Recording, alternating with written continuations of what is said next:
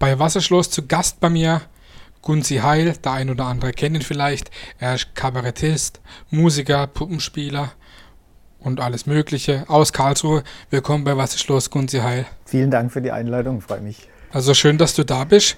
Ja, ich habe dich ähm, angekündigt als Kabarettist, Musiker, Puppenspieler. Ich meine, das, das trifft ja auf jeden Fall gröbstenteils schon mal zu, ne? Ja, ja, auf jeden Fall. Es sind halt verschiedene Sachen. Ich lege mich da auch nicht fest irgendwie, äh, was auf der einen Seite äh, gut ist, weil man kann immer wieder alles machen, ohne dass äh, die Leute sagen, warum macht er jetzt äh, plötzlich was mit, mit, mit Puppen oder sowas.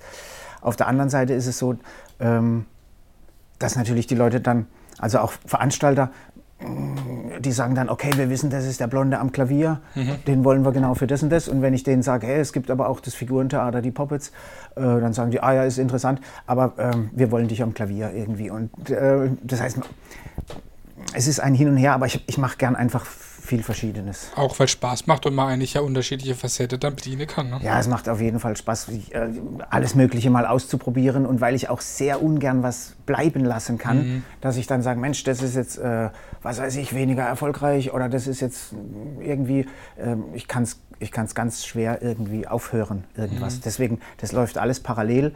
Äh, man, mal kümmert man sich mehr um das zu einer bestimmten Zeit, dann kümmert man sich mehr um, um, um diese Sachen, dann geht es da irgendwie ein bisschen weiter. Und äh, so läuft alles. Und in der Gesamtheit ist es äh, bunt und vielfältig. Ja, ich habe ja auch schon öfters oder schon mehrere Shows äh, von dir auch gesehen, also es ist immer wieder unterhaltsam oder auch wenn man es schon sehr oft gesehen hat, ist es immer wieder lustig. Ähm, seit, seit wann kann man sagen, machst du das jetzt eigentlich so, wie es jetzt ist? Oder wie hat sich das jetzt alles bei dir entwickelt, so gerade mal kurz? Oder?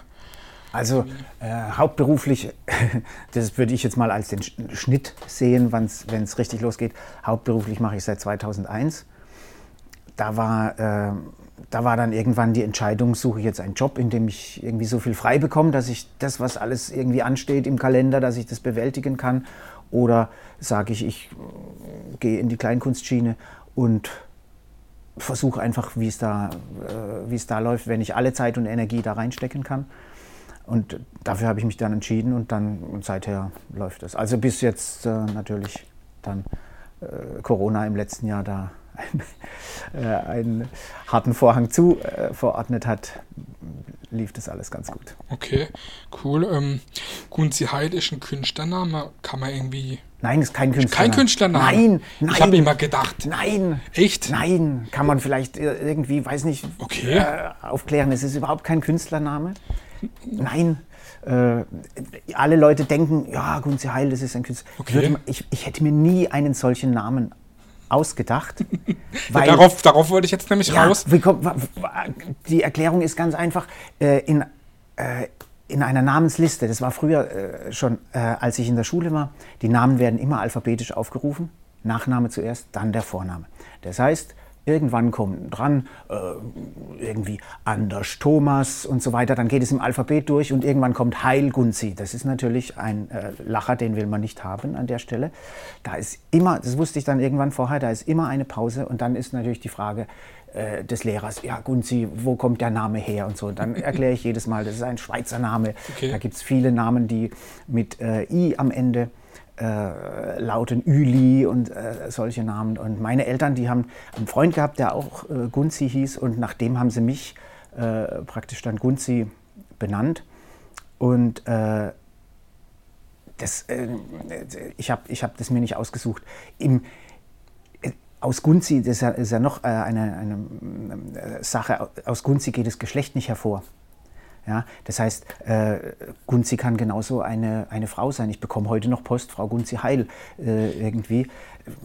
Das ist, äh, also ich, ich bin mit dem Namen voll auf zufrieden, mhm. aber, äh, aber ein, als Künstlername oder so hätte ich es mir nicht ausgesucht, sondern das kam ja einfach durch die Entwicklung. Ich habe das irgendwann, äh, äh, ich habe zuerst in Bands gespielt, und irgendwann steht es in der Zeitung, ja, Sänger, Frontman, Gunzi Heil irgendwie.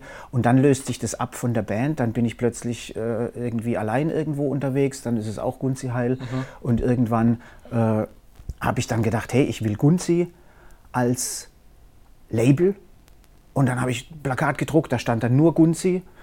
Äh, dann sind die Veranstalter hergegangen, haben mit kopiertem Papier drüber geklebt, äh, Gunzi Heil weil äh, das schon irgendwie, weil sie gesagt haben, ja Gunzi, das weiß man jetzt nicht, ist Gunzi, was ver, ver, verbirgt sich dahinter?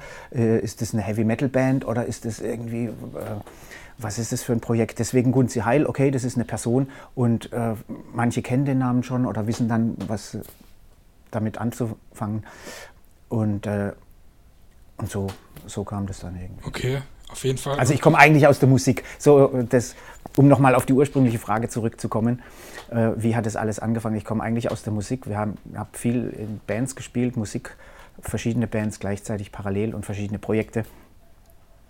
Und irgendwann löst sich das dann auf, äh, wenn dann die Leute sich verteilen zum Studieren und ja, irgendwie äh, das, äh, das anders machen. Und äh, und irgendwann wurde ich eingeladen und, äh, zu einer großen Veranstaltung in Karlsruhe. Das war die Lange Nacht der Kultur, hieß das. Mhm. Das ging von abends 8 Uhr bis morgens 5 Uhr. War damals in der Schauburg in Karlsruhe eine Live-Veranstaltung. Und das war aufgeteilt in 20 Minuten Einheiten. Und äh, es waren alle möglichen Leute eingeladen. Lesungen und Filme und kurze Diskussion und Filmbeiträge. Und also ein wirklich buntes Programm die ganze Nacht hindurch. Und äh, da wurde ich dann auch gefragt, Mensch, mach doch 20 Minuten am Klavier.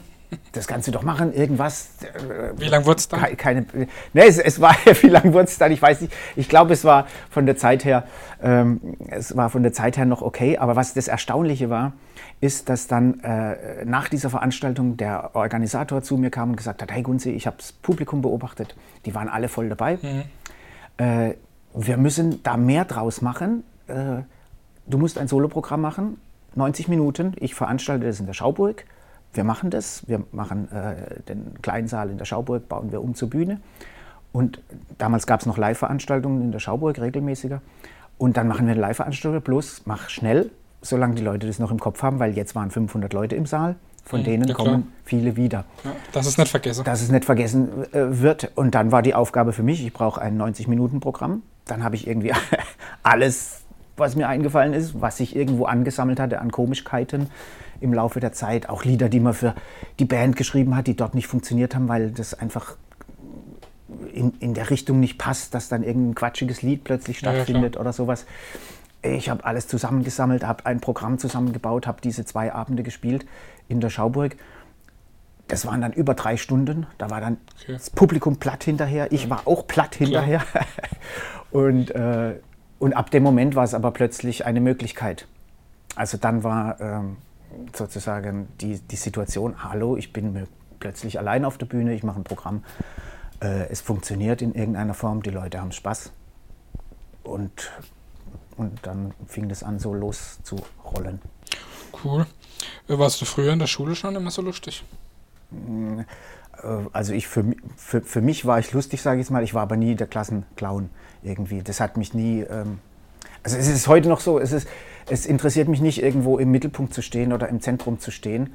Äh, ich habe auch da nicht ein wahnsinniges Mitteilungsbedürfnis. Ich bin auch in den sozialen Medien nicht unterwegs, wie ich es sein müsste in, ja.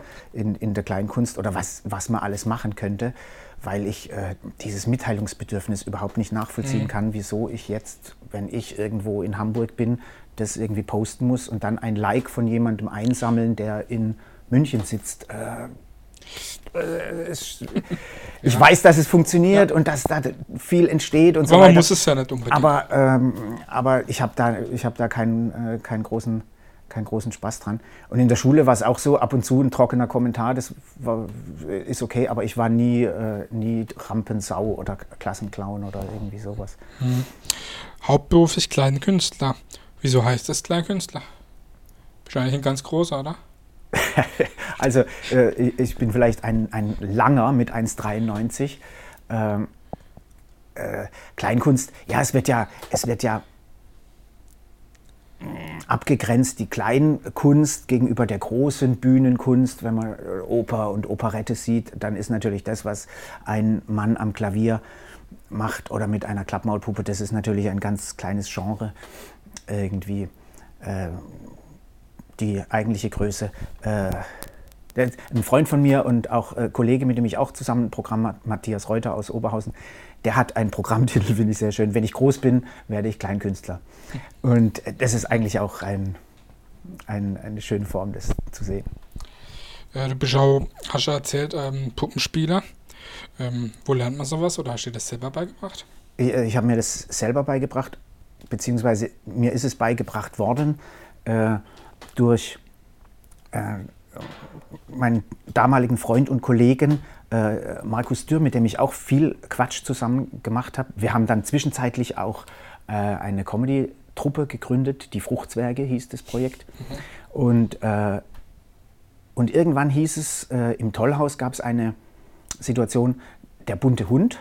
Das war auch wieder äh, ein, eine Mixed-Show von allen möglichen Leuten. Und die Aufgabe war, die Leute sollen etwas machen, was sie bisher nicht gemacht haben, wofür man sie nicht kennt. Also nicht jeder bringt sein Best-of mhm. und es wird ein Abend und man weiß genau, okay, hier kann man Haken dran machen. So B-Seite-mäßig. Genau, so die B-Seite. Jeder macht was anderes, was er noch nie gemacht hat, was er vielleicht gern mal ausprobieren will. Und dann haben Markus Dürr und ich, wir haben dann überlegt, okay, äh, mit Puppenspielen. Er ist Puppenbauer, er ist auch gelernter Grafiker und so weiter, ein genialer Grafiker und, und Puppenbauer. Und dann haben wir gedacht, okay, wir machen Ernie und Bert, die sind ja raus aus dem Fernsehen, das war damals völlig irgendwie raus aus dem Fernsehen. Und die wollen wieder zurück, indem die Waffeln backen in der Pause. Also mhm. wir machen eigentlich nicht wirkliches Programm auf der Bühne, sondern wir machen Pausenprogramm und backen Waffeln mit zwei Waffeleisen und verteilen die in der Pause.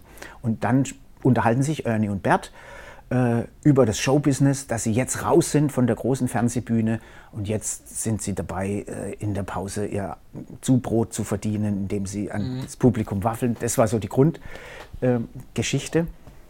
Und dann haben wir uns Puppenbühne gebaut und mit den Puppen und dann haben wir da gespielt, Waffeln gebacken mit den Puppen, war alles äh, äh, äh, praktisch hin improvisiert für diesen, für diesen einen Abend. Und dann war es hinterher auch so, dass die Leute gesagt haben, hey, das war so lustig, das hat so Spaß gemacht, dass wir gesagt haben, hm, vielleicht kann man das abkoppeln, äh, diese, dieses Puppenelement rausnehmen. Und was brauchen wir dafür? Wir brauchen eine, eine mobile Bühne irgendwie, dann können wir damit auf die Straße gehen. Und so ist das Figurentheater Die Poppets entstanden mhm. als, als Straßentheater und dann im Tourbus die ganze Technik drin, davor die Bühne aufgebaut mit Strom, Waffeleisen, allem drum und dran. Cool. Und so waren wir dann auch hier in Rastatt beim Tête à Tête, mhm. haben wir ja gespielt. Und, äh, und so ist das, ist das immer weiter, weiter gewachsen dann. Ich habe selber schon einige Auftritte von dir gesehen, ähm, auch mit Harald Tursch zusammen. Ganz klassisch. Ähm, und es war bisher immer so, selbst wenn es äh, ich manche Nummern schon so oft gesehen habe von dir, ähm, dass sie immer wieder bei den Leuten gut ankommen oder beim Publikum oder dass du die Leute erreichst. Kommt es, wenn du so viele Auftritte spielst, auch in, in anderen Städten oder ich sage jetzt mal außerhalb von Baden oder wo man dich jetzt noch nicht so kennt, kommt es da vor, dass du auch mal die Leute nicht erreichst? Also, dass man sie überhaupt gar nicht erreicht das kommt, das kommt eigentlich, wenn es ein normaler, wenn es eine normale Kulturveranstaltung ist. Also mir ist es noch nicht vorgekommen, dass man die Leute überhaupt, äh, überhaupt gar nicht erreicht. Vor allem, ähm, ich habe unterschiedliche Elemente. Ich habe, äh, es ist bei mir so, ich habe kein Kannst festes, halt aufs Publikum reagieren. Ja, ich habe ich hab kein festes Programm, wo ich sage so, das ist jetzt das Programm 5 da sind jetzt die und die Elemente drin und die, das spiele ich jetzt zwei Jahre lang und danach wird das Programm abgelegt und dann kommt Programm 6 und dann sind diese äh, Elemente drin. Sondern ich mische das jedes Mal neu zusammen für, für den Ort und für den Anlass und für die Jahreszeit und so. Es gibt zum Beispiel Lieder, die spiele ich in Karlsruhe, die würde ich schon in Rastatt nicht mehr spielen oder in Pforzheim äh, oder in Bruchsal. Weil sie zu heimatbezogen sind? Weil sie zu heimatbezogen sind, das versteht da niemand. Ähm, da hat niemand Spaß dran, brauche ich da nicht spielen. Auf der anderen Seite gibt es zum Beispiel Lieder, den Pfändertunnel Blues, den ich im Vorarlberg, wo ich häufiger äh, schon war, an den verschiedensten Stellen, wo ich den spiele, wo die Leute total Spaß haben, hm. dann würde ich in Karlsruhe, würd, würden alle denken, Pfändertunnel, Ambergtunnel, äh, um was geht es jetzt da? Ja, ähm, und insofern versuche ich natürlich auch, äh, mir das rauszusuchen, was spiele ich wann wo.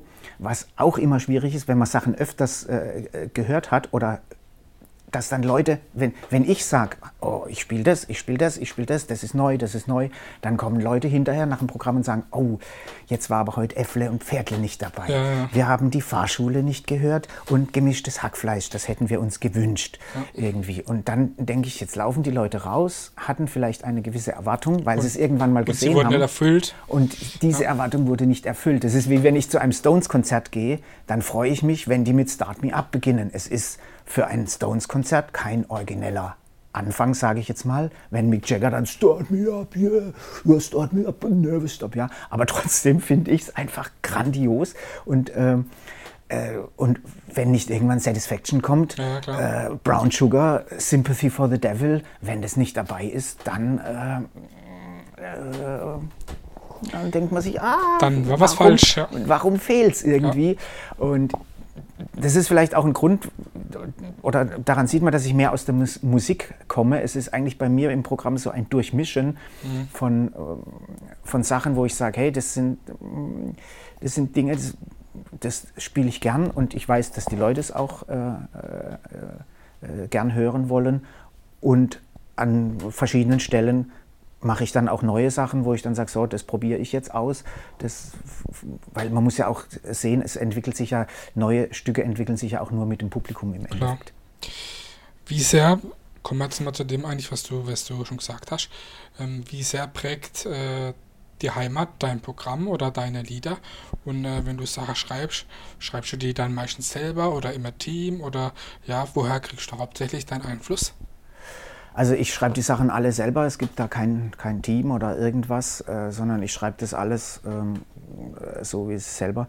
Und ich probiere das dann, bei mir funktioniert es eher so, wenn ich eine Idee habe, ich kann, ich kann die nicht lange in der Schublade liegen lassen, ja. sondern äh, selbst wenn ich nur drei Zeilen von einem Lied habe äh, und ich habe irgendwann zwei Tage später einen Soloabend, an dem ich zwei Stunden auf der Bühne bin, Baut mal die ein. da gibt es auf jeden Fall irgendwo eine Stelle, wo ich am Klavier sitze, wo ich diese drei Zeilen singen kann und ich kann eine Reaktion äh, vom Publikum mitbekommen. Das kriegt man ja sofort mit. Hat man einen Nerv getroffen? Lachen irgendwelche Leute? Was löst man damit aus? Ist es Verwunderung? Ist es irgendwie, würden die gerne mehr hören? Und, äh, äh, und irgendwann baue ich das aus, dann merke ich, hoppla, äh, das ist eigentlich als Lied gar nicht gut, weil dann müsste ich ein Refrain haben. Ein Refrain Ja. wiederholt sich. Ich muss da mehr Tempo reinbringen, also wird es eine Geschichte. Dann wandert es ab in die Puppe. Oder umgekehrt, wenn man mit der Puppe zum Beispiel was spielt, die Puppe darf viel frecher sein, Ja. als ich als Person das sein dürfte. Das heißt, es gibt manche Texte, die kann ich mit der Puppe spielen. Die dürfte ich als Person auf der Bühne so gar nicht sagen. Ja, aber da, da wären wir ganz an, Weil, ernst weil ne? äh, bei mir ist es ja auch so, ich, ich bin ja auf der Bühne, ich bin keine, ich bin ja keine Figur, sondern ich bin ich, bin ich selbst, so Ja, wie ich ja. bin. Also so geht es, äh, so geht es auf jeden Fall los, dass man sich dann verwandelt mal mit einem Hut und mit irgendwas, ja, das kommt, das kommt alles dazu. Aber zunächst mal äh, bin ich eine Person eins zu eins. Das heißt, das, was ich sage, nehmen die Leute auch für voll. Mhm. Nicht jetzt wie einem bei äh, bei einer Figur, wenn jetzt einer als Hausmeister oder irgendwie so auf die Bühne kommt, wo man dann sagt, ah, der spielt jetzt den und den, ist aber von Dann, seiner dann sieht man gleich, dass es eine Figur ist. Man ne? sieht sofort, das ist eine Figur, der, der spricht jetzt einen Text, der für diese Figur geschrieben ist. Und ähm, das macht natürlich ganz viel aus, was in, in Texten dann äh, vorkommt und was nicht. Hm.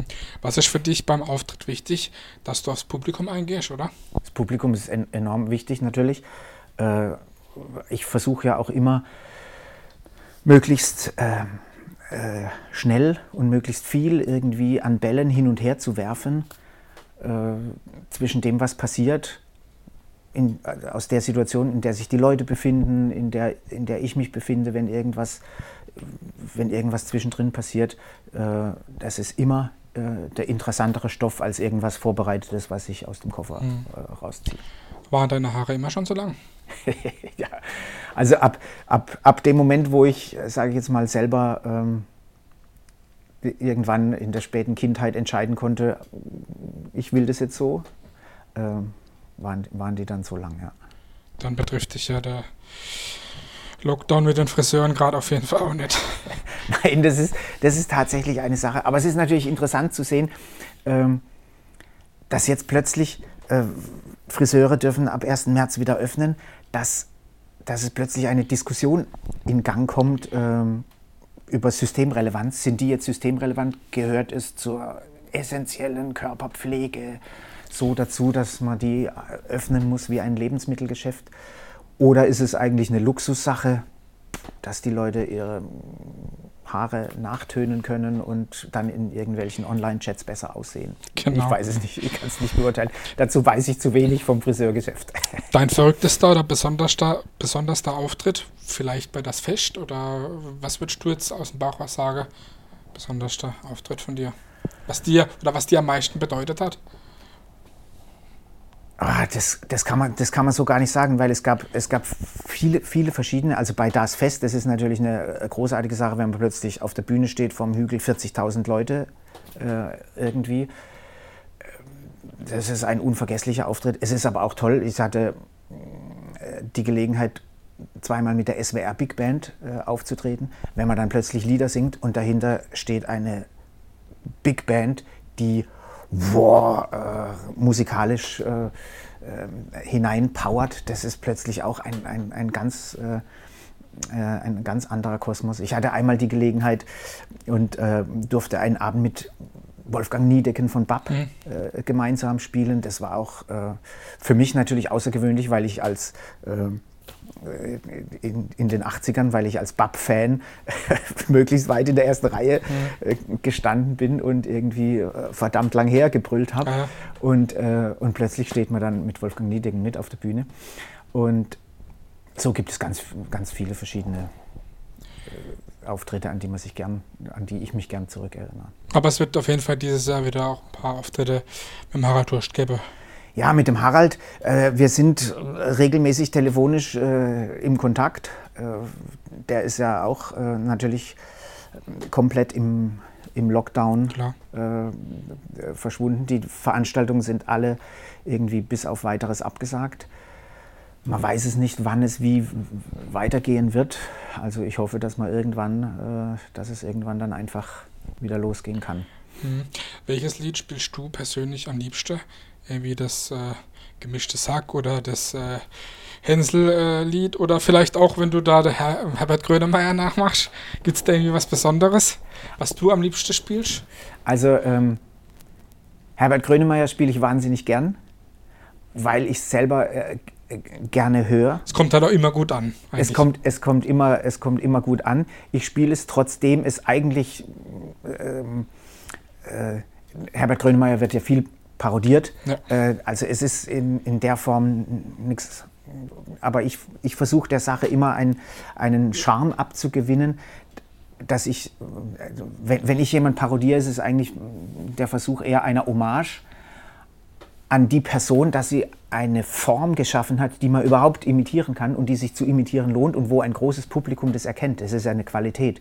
Also äh, das ist nicht so, dass ich mich darüber äh, lustig machen will, also als Parodie mhm. äh, irg irgendwas hervorkehren über, irgendein, äh, über irgendeine Erscheinungsweise von irgendeinem Musiker oder sowas, dass, äh, dass ich sage, ich will mich darüber lustig machen, wie der singt oder sowas, sondern es ist eher das, ich will, ich will das mit aufnehmen als Form, die, die jemand geschaffen hat.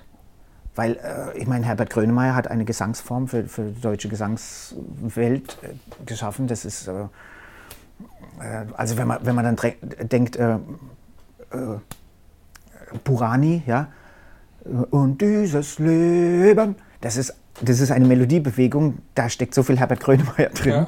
Ja, äh, das, das könnte Herbert Grönemeyer äh, ein Hoch auf uns und das könnte genauso Herbert Grönemeyer singen. Ja, Eigentlich ist es ein Grönemeyer-Lied äh, und vielleicht auch deswegen so erfolgreich, weil es genau in der Struktur von Herbert Grönemeyer gebaut ist. Weiß ich nicht, müssen wir mal untersuchen. Das könnte sein. Du, ähm, du hast den Titel bekommen, glaube 2018, Partner des Jahres. Wie wird man das und kann ich das auch werden? das kannst du auch werden, ja. Das, kann, das kannst du auch werden. Und zwar, das wird man äh, durch Entscheidung anderer. Es gibt äh, den Bund Freiheit Stadt Baden-Württemberg und die bestimmen jedes Jahr den Badener des Jahres. Also da kann man sich nicht jetzt dafür bewerben oder da kann man auch nicht trainieren dafür oder kann irgendwie sagen, so, ich will jetzt möglichst äh, hier was tun, sondern das wird man einfach. Äh, und äh, die Chance ist relativ gering. Ich weiß nicht, wie viel es inzwischen jetzt gab. Ich glaube um die 40, zwischen 40 und 50 Badener des Jahres oder so, oder 30, ich weiß es nicht mehr genau, wie viel es inzwischen gab. Ähm, wenn man das sieht, zu sieben Milliarden Weltbevölkerung, wie, wie, gering die Chance ist, Partner des Jahres zu werden. Äh, und man, man, muss dafür nichts tun. Äh, das ist toll. Ist auf jeden Fall eine tolle Auszeichnung, ne? Es ist eine tolle Auszeichnung, hat total Spaß gemacht und hat, hat dann zufällig in die Situation hineingetroffen, 2018, als dieser Flaggenstreit war. Auf dem Schloss. Vom, vom Schloss in Karlsruhe war dieser große Flaggenstreit. Hoppla, äh, da ist jetzt für die Ausstellung eine rote Flagge äh, auf dem Schloss. Das darf überhaupt nicht sein. Dann hat man wieder die badische Flagge aufgehängt. Dann haben manche bemerkt, hoppla, das darf auch nicht sein, weil das ist ein Landesgebäude und so weiter. Dann kam dieser berühmte Flaggenstreit und in dem Moment wurde ich zum Badener des Jahres ernannt und dann hieß es, okay, das ist der Badener des Jahres, der muss ja Bescheid wissen äh, über ähm, die Befindlichkeit der Badener und was es mit der Flagge auf sich hat. Und ähm, so war ich in, plötzlich in, in einer ähm, in politischen, politischen Situation ja. und Diskussion. Ja, Heil, was halten Sie von der, äh, von der Flagge auf dem Schloss und wie gehen Sie damit um und so weiter. Hat natürlich schön Stoff gegeben für, für Veranstaltungen. Aber im Endeffekt hat sich ja auch dann alles wieder äh, gelegt und es weht wieder die badische Fahne auf, Wie es sein soll. Was macht äh, Gunzi Heil, wenn er nicht äh, Musik macht oder auf der Bühne steht oder sich äh, auf Musik vorbereitet. Ich meine, äh, Musiker oder Künstler, da gehört ja natürlich, äh, wie viele wissen oder wie viele auch nicht wissen, ein bisschen mehr dazu als 90 äh, Minuten auf der Bühne stehen und ein bisschen Spaß machen. Aber was machst du, wenn du äh, kein, keine Kunst machst? So hobbymäßig oder so? Hobbymäßig, äh, also es gibt, also ich beschäftige mich ich beschäftige mich mit, mm, mit Kunst äh, sehr viel. Ich habe eigentlich, ich habe ja eigentlich äh, Kunstgeschichte und Literaturwissenschaft studiert. Okay.